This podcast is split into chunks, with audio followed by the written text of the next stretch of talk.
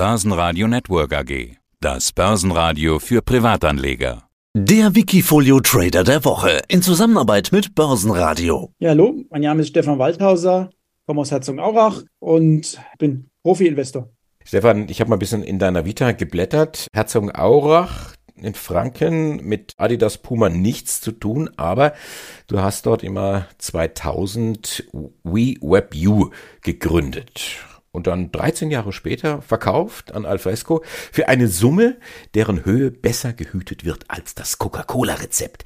Ja, wir wollen noch nicht weiter darauf eingehen, aber sie scheint groß genug gewesen zu sein, um dir mit Mitte 40 ein Leben zu ermöglichen, frei von finanziellen Sorgen. War das damals dein Ziel gewesen eigentlich? Nein, nicht unbedingt mein Ziel gewesen. Der Verkauf, da ging es auch nicht ums Kasse machen, sondern einfach nur, weil ich gesehen habe, dass ich diese kleine europäische Softwarefirma aus Deutschland heraus nicht hätte weiterentwickeln können. Die Technologie war aber interessant genug, dass das Silicon Valley sie haben wollte und dann haben wir verkauft. Es hatte mit Geld eigentlich nichts zu tun. Ich bin auch damals gar nicht zu, gleich zu einer großen Summe Geld gekommen.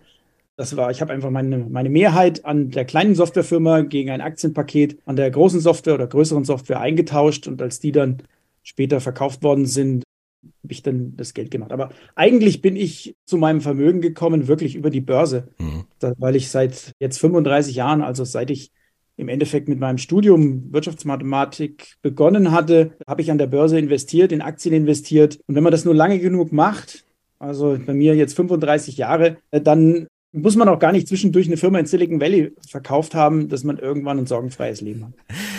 Ja, ganz interessant. Du bist ja noch irgendwann äh, zu Wikifolio gekommen. Warum bist du eigentlich Wikifolio Trader geworden? Ups, Trader darf ich ja gar nicht sagen. Ne? Aber Wikifolio Buffett 2.0, das klingt irgendwie sperrig, oder? Ja, ich weiß auch nicht, was du damit meinst. Ich glaube, das sind zwei Dinge miteinander verrutscht. Trader tatsächlich, ja. Diese Leute, die Wikifolios verwalten, heißen nun mal Wikifolio Trader.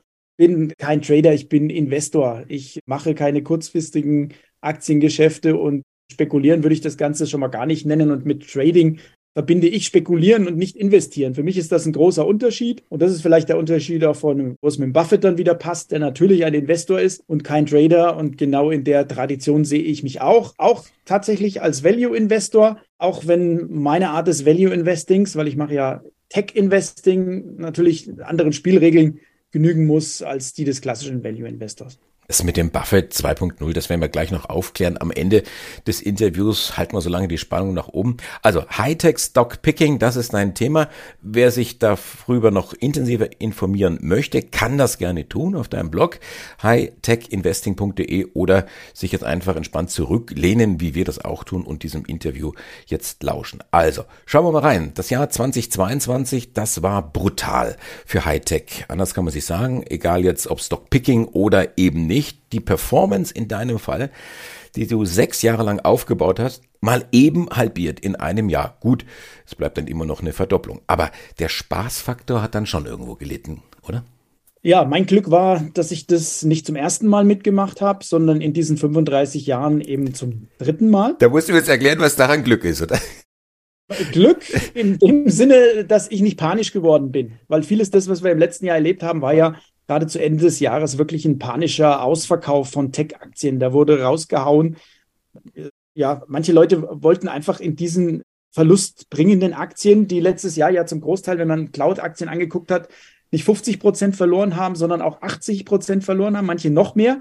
Einige von denen zu Recht, aber einige von denen eben auch zu Unrecht. Und das war für mich dann am Ende des Jahres auch wieder Glück, dass man zu sehr, sehr guten Preisen Aktien einsammeln konnte, die sich seitdem auch wieder zum Teil deutlichst erholt haben.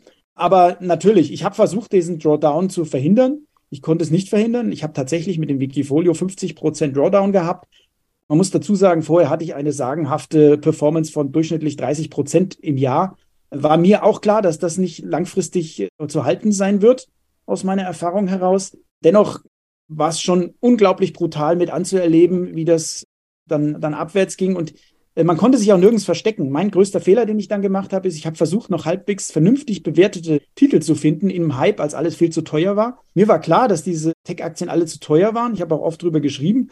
Und dennoch bin ich nicht rausgegangen, weil Verwalter eines solchen reinen Tech-Portfolios kann man auch nicht 100% Cashquote halten. Ich meine, die Leute geben einem sein Geld das, das Geld der Anleger wird ja so investiert in Tech, um in Tech-Aktien investiert zu werden. Wenn ich jetzt sage, ich, ich gehe 100 Prozent in Cash, dann ja, werden Gebühren kassiert für null Leistung quasi. Also ist das keine Option. Ich hatte eine hohe Cashquote, teilweise 30 Prozent, aber die war immer noch viel zu niedrig. Ich habe dann auch zwei, drei große Fehler gemacht und auf mittelprächtige Aktien gekauft, die ich zu einem, zu einem einigermaßen guten Preis gekauft habe. Hinterher hat sich herausgestellt, das waren nur vermeintliche Schnäppchen. Also eigentlich waren schon zwei, drei üble Fehler dabei, die ich letztes Jahr gemacht habe. Einfach aus meiner Verzweiflung heraus, dass die allerbesten Aktien viel zu teuer waren. Und ähm, ja, selbst da, also man konnte sich in Tech nicht verstecken. Mit einem reinen Tech-Portfolio konnte man im letzten Jahr nur verlieren. Ich glaube, hat jeder verloren. Und jetzt kommt es halt darauf an, was das langfristig ist. Das dann hoffentlich in der Langfristentwicklung nur ein, ein Ausreißer nach unten. Ich meine, es sind immer noch 12 Prozent Rendite nach allen Kosten in dem Wikifolio seit dem Start pro Jahr im Durchschnitt. Und diese 12 Prozent, das kommt auch schon dem näher als die 30 Prozent, was wirklich langfristig zu erwarten ist. Mhm. Ich hoffe, das geht jetzt in der Erholung dann wieder mal ein paar Prozent nach oben. Aber ich erwarte nicht mehr, dass da durchschnittliche Entwicklungen von 30 Prozent im Jahr rauskommen. Das ist einfach nicht realistisch. Du hattest mir im Vorgespräch schon gesagt, dass du dich konzentrierst auf Werte, die kaum einer kennt und dass du die großen Werte ganz gerne mal liegen lässt. Warum eigentlich diese Strategie? Also erstens mal ist es so, in große Tech-Werte, Apple, Microsoft investieren kann jeder. Dafür brauchst kein Wikifolio eines Tech-Experten. Das, das machen ja auch die meisten Leute, die sich für Tech interessieren, dass sie solche Werte, wenn sie ihnen gefallen, die sie ohnehin im Portfolio haben. Aber es gibt auch, aus meiner Sicht, ist es leichter für mich als Stockpicker, unterbewertete Aktien zu finden aus der zweiten oder dritten Reihe, weil da sind die Marktineffizienzen deutlich größer ausgeprägt. Das heißt, es gibt wirklich Schnäppchen zu finden oder gab es gerade Ende letzten Jahres, die weit unter dem gehandelt wurden, das ich als, was ich als fairen Wert angesehen habe. Einiges von dem ist jetzt schon korrigiert worden, also eine Warner Bros. Discovery, dieses Medienunternehmen, was neu entstanden ist aus der Fusion von Warner Bros. und Discovery, war offensichtlich viel zu billig. Die sind dann innerhalb von acht Wochen, Anfang des Jahres, mal eben 60 Prozent oder so angestiegen. Aber immer noch, also auch jetzt im, im März, wir haben zwar in den Tech-Indizes schon gute zweistellige Erholungen gesehen, sind die Preise so attraktiv, wie ich es seit 2016, seit ich mit dem Wikifolio begonnen habe, noch nicht erlebt habe. Insofern bin ich auch sehr optimistisch für die nächste Zukunft. Also nicht unbedingt für die nächsten Wochen, aber für die nächsten zwei, drei Jahre, sagen wir mal. Das mit dem nicht kennen der Unternehmen, das trifft für mich äh, zu, bis auf einige wenige Ausnahmen. Die eine ist Alphabet, ich muss ganz ehrlich sagen, netter Versuch. Also Google kenne ja sogar ich, aber so richtig klein sind die ja wirklich nicht. Ne? Gut, Alphabet ist jetzt eine Ausnahme. Wenn du dir diese 15 Werte sind, glaube ich, im Portfolio anguckst, ist tatsächlich Alphabet als Tech-Riese drin, weil sie seit geraumer Zeit aus meiner Sicht wirklich günstig gehandelt werden. Und ich habe die auch schon ganz, ganz lange drin. Anfänglich war die, die Strategie da noch etwas, etwas anders. Und ich habe sie einfach drin gelassen bis heute, weil es keinen guten Zeitpunkt bisher gab, sie, sie zu verkaufen. Es sind mehr wert als das, was sie heute gehandelt werden. Im Gegensatz zu allen anderen dieser Tech-Riesen. Also auch im Privatdepot habe ich keine Apple, habe ich keine Microsoft. Ähm, ich hatte lange Zeit Facebook, beziehungsweise heute Meta-Plattforms. Habe ich dann auch verkauft, Gott sei Dank noch vor dem, vor dem großen Absturz. Aber insgesamt bin ich kein Freund der Tech-Riesen. Die sind meiner Meinung nach nicht mehr günstig. Auch, auch jetzt nicht, also nach der Erholung schon mal gar nicht. Auch dabei Airbnb. Mein Gott, das war der, der größte Börsengang, das mitten in der, in der Pandemie. Airbnb kenne ich natürlich auch. Ich bin Dauergast bei Airbnb. Die vermitteln ja Mitwohngelegenheiten.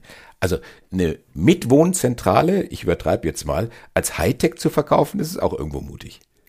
Das ist genau der Punkt, ja. Wie, wie definierst du Hightech? Sind es nur die Software- und Hardwarefirmen und IT-Dienstleistungen-Firmen so hätte man es früher definiert. Oder sind es auch die digitalen Plattformen?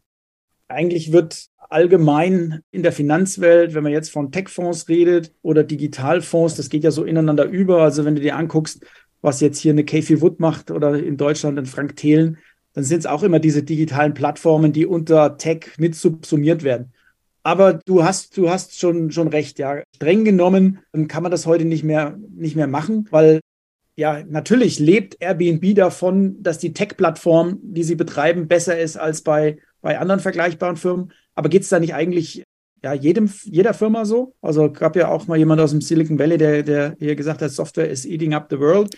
Und jeder jede Firma muss sich zur Softwarefirma wandeln, weil sie ansonsten keine Chance mehr hat. Das sind wir vielleicht heute noch nicht ganz, aber ich sehe das schon auch so. Also die Software ist bei Firmen wie Airbnb ein Mittel zum Zweck. Natürlich ein entscheidender Erfolgsfaktor. Deswegen glaube ich nach wie vor, diese digitalen Plattformen kann man in so einem Portfolio mit drin haben. Ansonsten hat man auch noch mehr Klumpenrisiken. Ja, ich versuche ja immer so ein bisschen zu streuen, dass sie nicht ähm, so alle entweder gleichzeitig nach oben oder nach unten laufen. Und da verhalten sich die Softwarefirmen schon noch ein bisschen anders als eine Airbnb und ganz im Sinne des, des Portfolios.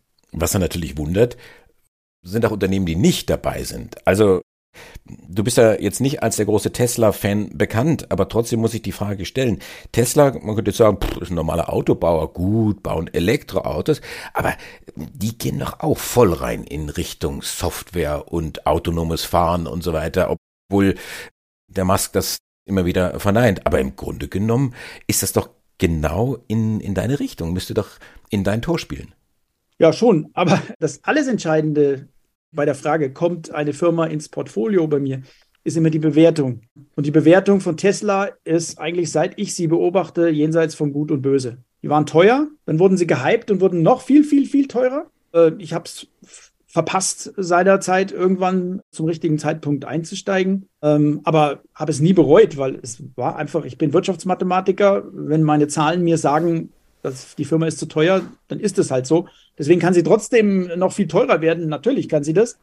Sie ist auch dann abgestürzt, hat sich, glaube ich, mal auch im Wert 70 Prozent oder so verbilligt im letzten Jahr. Ja, was dann passiert ist, Elon Musk ist immer eine Überraschung gut, zaubert wieder irgendein Kaninchen aus dem Hut und wir haben ja zu Jahresbeginn, glaube ich, 100% Steigerung mal gesehen in der Tesla-Aktie, Kurserholung, was ich natürlich auch nicht auf dem Zettel hatte. Also diese kurzfristigen Schwankungen kann ich überhaupt nicht prognostizieren. Deswegen halte ich mich vom Markttiming da auch völlig fern. Ich weiß nur, Tesla ist heute im Vergleich zu anderen Elektroautoherstellern viel zu teuer. Ja, jetzt haben natürlich die Tesla-Fans alle aufgeschrieben. Ich habe es absichtlich gesagt, Elektroautohersteller. Natürlich ist Tesla kein Elektroautohersteller, sondern Tesla rettet die Welt und Elon Musk macht jetzt seinen Masterplan 3 und weiß der Teufel was. Ja, er kann mit der Öffentlichkeit spielen wie kaum ein anderer. Es gibt eine Fangemeinde wie sicherlich bei keiner anderen Aktie auf der Welt. Aber als wertegetriebener Tech-Investor, der sich wirklich vor allen Dingen Zahlen anschaut, ähm, im Stile eines, eines klassischen Value-Investors, ist Tesla für mich überhaupt keine Alternative. Also ich finde es ganz interessant, äh, wie du da argumentierst und verstehe auch so langsam, warum es sinnvoll ist, sich mit einem echten Tech-Experten auseinanderzusetzen, der sich die Großen anschaut und bewertet relativ emotionslos, sich die Kleinen anschaut und bewertet und so sein Portfolio dann zusammenbaut hier bei, bei Wikifolio. Schauen wir nochmal weiter. 12 Prozent und damit der fetteste Fisch bei dir im Teich sind IAC, ich sage es mal aus Deutsch, Interactive Corporation oder IAC müssten sie dann heißen. Also 12 Prozent, großer Batzen, aber 40 Prozent im Minus. Frage, was hat dieses Unternehmen, das du offensichtlich fest in dein wirtschaftsmathematisches Herz geschlossen hast? Also die IAC ist eine Holding von verschiedenen Internetgesellschaften. Und die Firma ist schon etwas älter, gibt es über 25 Jahren, gegründet von einem amerikanischen Milliardär Barry Diller aus der Medienindustrie kommt der ursprünglich. Und die haben es ja in den letzten 25 Jahren immer wieder geschafft, wirklich Werte zu schaffen für ihre Investoren mit dieser Holdingstruktur. Die kaufen regelmäßig Internetgesellschaften ein, die nicht optimal geführt sind. Meistens liegt die Ursache irgendwo in, in einem schlechten Management. Und peppen diese Firma dann auf mit neuem Management. Teilweise werden auch mehrere Firmen zusammengeführt zu einer und halten die Firmen fünf Jahre, sieben Jahre, manchmal auch länger im Portfolio, um sie dann als Spin-off an die Aktionäre quasi auszuschütten. Also an der Stelle unterscheidet sich von der klassischen Holding, wie, wie Warren Buffett, die jetzt mit Berkshire Hathaway hat. Also die IAC verkleinert sich immer wieder, um dann mit den Barmitteln, die sie bekommen, neue Werte zu schaffen. Also das hat seit den letzten 25 Jahren gut funktioniert. Die sind aber auch jetzt im letzten Jahr durch eine große Krise gegangen. Die wichtigsten Beteiligungen sind im Wert fürchterlich abgestürzt. Das hat natürlich den IRC-Kurs massiv getroffen auch. Ich hätte nie gedacht, dass der IRC-Kurs so tief äh, fallen kann, also auf, bis auf unter 50 Dollar, jetzt wieder ein bisschen drüber. Im Prinzip ist die Geschichte jetzt ganz einfach. Es gibt zwei börsennotierte Beteiligungen in der IAC. Das eine ist eine Minderheitsbeteiligung an MGM, also den, den Casino-Betreiber, der auch jetzt im Online-Wettbereich und so weiter tätig ist. Da haben sie über 16 Prozent. Also die MGM-Beteiligung ist schon mal drei Milliarden wert, knapp, der IAC.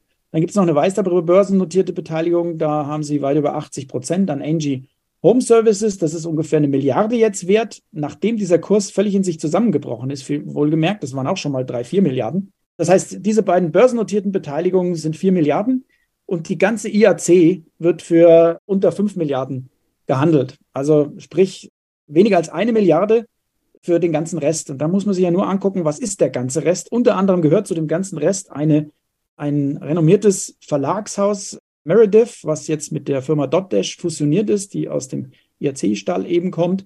Für diese Übernahme hat man 2,7 Milliarden ausgegeben, noch vor 18 Monaten. Also fusioniert mit einer Firma, wo ich auch so eine Milliarde als Wert zugestanden hätte. Das waren so vielleicht 3,5, äh, 3,7 Milliarden vor Anfang 2022. Wenn man jetzt sagt, selbst sagt, okay, wir haben jetzt, klar hat dieses Verlagshaus operative Schwierigkeiten, äh, Crash des, des Werbemarktes und so weiter, dass wenn sich dieser Wert halbiert hätte in der Zwischenzeit, ist alleine diese Beteiligung äh, Dotdash Meredith mehr wert als der Rest der IAC. Und jetzt reden wir gar nicht über die anderen Beteiligungen, die es da auch noch gibt, für die auch, also Care.com zum Beispiel 500 Millionen gezahlt wurde und es gibt noch ein paar andere. Für mich ist offensichtlich, IAC ist unterbewertet. Hm, das glaubt übrigens auch das IAC-Management. Die haben nämlich auch zu Kursen von 80, 90 Dollar kräftig eigene Aktien zurückgekauft. Wie gesagt, dann fiel es unter 50. Und äh, dementsprechend liege ich jetzt genauso wie das IEC-Management selber mit den zurückgekauften eigenen Aktien deutlich unter Wasser mit der Position. Aber das ist eine Position, die mir derzeit eigentlich keine schlaflosen Nächte macht. Ich denke, wenn man da zwei, drei Jahre Geduld hat, die ich mit Sicherheit mitbringe, ja, man weiß nie, was an der Börse passiert. Ja, also auch da sind natürlich das größte Risiko ist, Risiko ist, dass irgendwelche handelnden Personen ausfallen. Also diesen Milliardär Barry Diller im Hintergrund hatte ich schon gesagt. Genauso große Rolle spielt der CEO. Sorgen, ich beginne mir Sorgen zu machen, wenn diese, wenn, wenn diese Leute irgendwie ja, von Bord gehen oder irgendwelche gesundheitlichen Probleme haben oder so. Aber das sind die Risiken, die man als Aktionär immer hat. Deswegen ist zwar hochgewichtet, aber eben diese 12 Prozent ist auch das, das Ende der Fahnenstange. Ich, aus Diversifikationsgründen, ich, ich gehe da nicht höher mit der Gewichtung. Aber das ist für mich ziemlich, ja, merkst du schon, High Conviction bei.